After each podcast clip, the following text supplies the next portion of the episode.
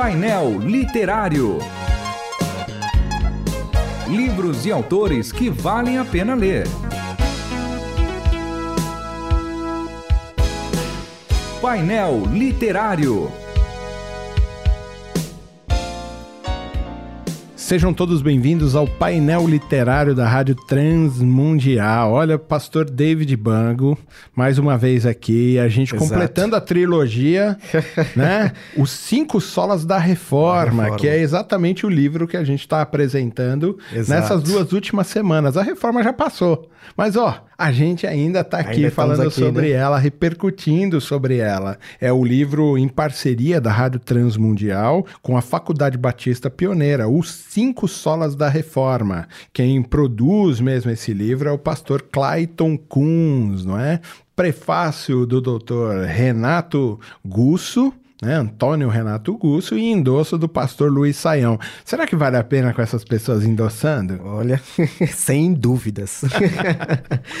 sem dúvidas. São homens robustos. Ah, né? Com muito muita experiência, né? robustos, né? né? Muita bagagem aí para nos auxiliar no aprendizado da teologia. É verdade. A gente terminou o programa da semana passada falando sobre é, somente as escrituras, né? Certo. E o, e o irmão falava que ela é a única regra de fé e prática, né? O, se eu fosse traduzir para todo mundo entender, de um jeito assim meio NTLH, na linguagem de hoje, né? meio da mensagem para todo mundo ouvir, como é que você explicaria para nós que a Bíblia é a nossa única regra de fé e prática? O que quer dizer isso de verdade? A Bíblia Sagrada nos ensina a amar a Deus. Do mesmo modo que é na palavra de Deus e somente por meio dela que nós aprendemos a adorar a Deus. A palavra de Deus nos ensina a adorar ao único Deus soberano, Criador dos céus e da terra. Ou seja, o Deus que se revela na palavra de Deus é o Deus que, através da Sua palavra, nos ensina a adorá-lo. E isto é muito importante para os cristãos. Além disso, é na palavra de Deus e somente por meio dela que nós temos a vida e que nós aprendemos a viver, que nós aprendemos como nos comportar como cristãos no dia a dia, no cotidiano. É na palavra de Deus onde nós aprendemos como ser peregrinos nesse mundo. Ora, somos peregrinos, estamos caminhando para nossa pátria. Este lugar não é nosso. Essa terra não é nossa. Nós temos uma pátria, a pátria celestial. E é na palavra de Deus que nós aprendemos como caminhar em direção à pátria celestial. Agora fazer uma maldade, uma pergunta. é, na Bíblia, Sim. a gente pode conhecer tudo sobre Deus? A gente pode conhecer exaustivamente tudo sobre Deus? A resposta básica é não. Por quê? Nós somos limitados, somos incapazes. E Paulo nos dá essa evidência. Nesta vida não podemos conhecer tudo sobre Deus. Somos insuficientes. E mesmo quando estivermos com o Senhor na eternidade, quando estivermos desfrutando da alegria de conhecer o nosso Deus de maneira plena, não como que num espelho, espelho, não como com um instrumento de mediação, ainda assim nós passaremos a eternidade conhecendo a Deus, porque Deus é um ser eterno. Portanto, o conhecimento de Deus não é uma atividade acabada. Ninguém pode dizer o seguinte: eu acabei de conhecer a Deus e é suficiente. Isso não existe. Isso seria um equívoco, porque Deus é um ser transcendente, é um ser eterno e sublime. Ele é o que é, diz a sua palavra: Eu sou o que sou. Para conhecer o eu sou, nem mesmo a eternidade é suficiente, se assim podemos dizer. o professor Josemar Modes faz exatamente o capítulo sobre somente o Cristo. E ele dá o título de O único e perfeito mediador entre Deus e os homens o único e perfeito mediador entre Deus e os homens, só o Cristo. O que ele quis dizer com isso? De fato, concordo com ele. Jesus é o único mediador. Ele é o único capaz de nos restabelecer na verdadeira relação com o Pai. Eu diria mais, ele é o único que pode nos restabelecer na relação com a Trindade, Pai, Filho e o Espírito. Ou seja, Jesus, ele nos conecta à Trindade, aquela aliança que havia sido rompida por causa do pecado em Adão, é restaurada em Jesus. E de fato, ele restabelece as rupturas que aconteceram em decorrência desse pecado de Adão. Então, Jesus nos coloca no lugar devido, nos braços do Pai.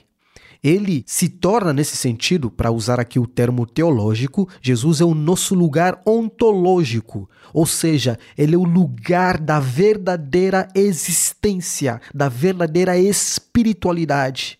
E é justamente nesse sentido em que se torna claro a obra da redenção, ou pelo menos o resultado da obra da redenção.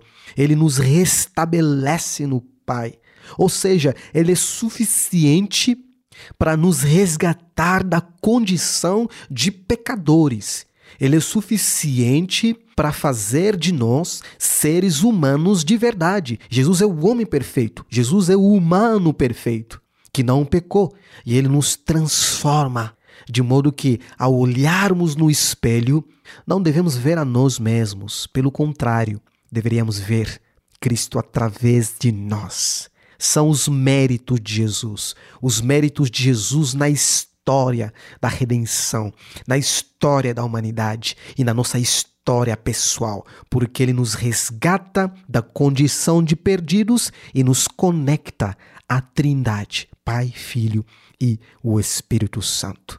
Este é o verdadeiro relacionamento gracioso que nós temos através da obra da redenção. E tem a ver com mais um elemento aí, um, uma sola, mais uma sola, né? Um sola, uhum. que é só o Cristo, né? Ele é suficiente para a obra de salvação, né? Exatamente, somente o Cristo. A professora Marivete, o capítulo que ela escreve é exatamente o só a graça, somente a graça. E ela dá o título de O único meio para a salvação e para fazer o bem. Parece que ela traz uma coisa assim bem prática, né? É a única maneira de ser salvo é a graça? Eu não tenho nada que faça? É tudo pela graça. Paulo deixa isso evidente em Efésios capítulo 2. Ele vai falar que é pela graça. Ele nos transformou pela graça. A nossa vida é pela graça. A, a vida da igreja é pela graça. De modo que a vida da igreja, a vida que se espera do povo de Deus, são tudo por causa dos méritos de Jesus. E isto é graça e nada mais do que isto. Eu acho que a gente deveria cantar mais pela graça. A gente tem cantado muito outras coisas. Deveríamos enfatizar muito que é tudo pela graça. E quando a gente entende que tudo é pela graça, talvez isso ah, nos colocaria mais de joelhos em adoração a Deus, louvando e agradecendo a Ele pelos seus feitos tudo é pela graça. O pastor, o professor Gabriel Lauter, ele vai fazer o capítulo que fala sobre somente a fé. Parece que a base toda é Romanos, lá no capítulo 1, né? Sim, o justo sim. viverá por pela sua fé, fé ou por uhum. sua fidelidade. E ele diz, pela fé e não por obras. Exatamente. Pergunta, se é então pela graça é, e eu não preciso fazer nada, eu não uhum. preciso nem ter fé, né? Olha, a Bíblia diz que a fé vem pelo ouvir e ouvir a palavra de Deus. Isso é suficiente, então, para entendermos que a fé não se trata de um elemento isolado no processo. Quando a Bíblia diz que a fé vem pelo ouvir, isso significa que a Bíblia está notificando a fonte da fé. Ela vem pelo ouvir a palavra de Deus. Essa fé brota do poder transformador da palavra de Deus. Aí a gente então volta para o primeiro sola, sola escritura, somente a escritura, porque é dali que vem a nossa fé. Ela é produto, a fé é o produto da revelação de Deus. É o que nós definimos quando falamos a escritura, a escritura é a palavra de Deus, que Deus revelou. Então, nesse sentido, quando falamos que a fé vem pela palavra de Deus, estamos falando que a fé vem pela revelação escrita de Deus, onde nós temos a revelação especial de Deus. Ou seja, a fé vem pela revelação especial de um Deus que se revela para o seu povo e que se permite ser conhecido pelo seu povo, pela sua igreja. Esta é a verdadeira fé, a fé salvífica. Então, até, até a, fé... a fé é divina. Tudo é dele. e para a glória dele. e aí a gente entra no último capítulo do livro, antes da conclusão do pastor Clayton Kunz, Sim. que é exatamente a do Krüger, né? Que a gente tá falando Krüger, né? Tem que fazer biquinho, né? Para falar o nome desse professor. Ou dessa professora, né? A Riette somente a Deus a glória, né? Exatamente. Aí entra nisso, quer dizer, se é por graça, se é pelo Cristo que fez todas as coisas, se é pela graça e por meio da fé, não tem nenhuma ação humana, a glória não pode ser nossa. Eu não posso falar, não, não, eu mereço. Exatamente. Porque a glória Deus, é só de Deus, é isso? Deus, exatamente. Ah. John Piper, ele fala algo bem interessante sobre isso. Ele diz que a glória de Deus é como o guarda-chuva de todos os outros solas. Está em cima, cobrindo tudo somente a Escritura para a glória de Deus, somente a fé para a glória de Deus, somente a graça para a glória de Deus, somente a Cristo para a glória de Deus. Ou seja, é tudo pela glória de Deus.